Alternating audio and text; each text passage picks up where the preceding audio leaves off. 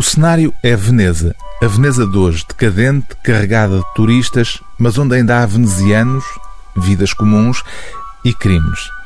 Encarregado de tentar resolvê-los, o inspetor Guido Brunetti é o protagonista de uma das mais aclamadas séries policiais da atualidade.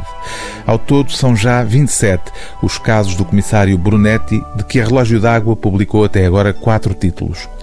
A autora a norte-americana Donna Leone vive em Veneza há mais de 30 anos e um dos encantos destes livros, para lá da intriga em torno do crime em causa em cada um deles, reside nos apontamentos de observação, quase como pequenos pormenores de reportagem, que transportam o leitor de imediato para Veneza pelos olhos do protagonista.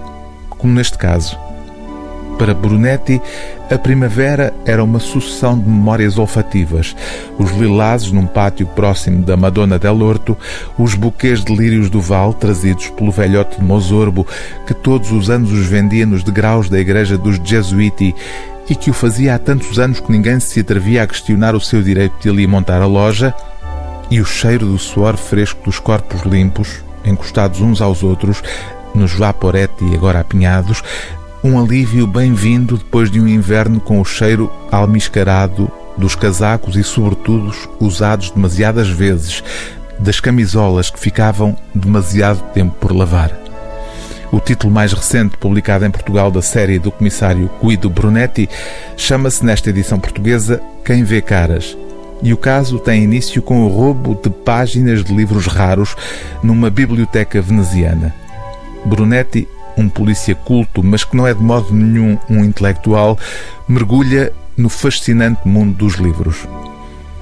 Podia haver um computador, algo que não se via nas bibliotecas que ele usara enquanto aluno, mas o cheiro era o mesmo.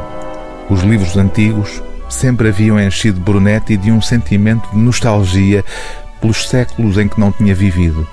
Estavam impressos em papel feito com tecidos velhos, esfarrapados, esmagados, diluídos em água, esmagados uma vez mais e transformados manualmente em grandes folhas que seriam impressas, depois dobradas e voltadas a dobrar, e encadernadas e cozidas à mão.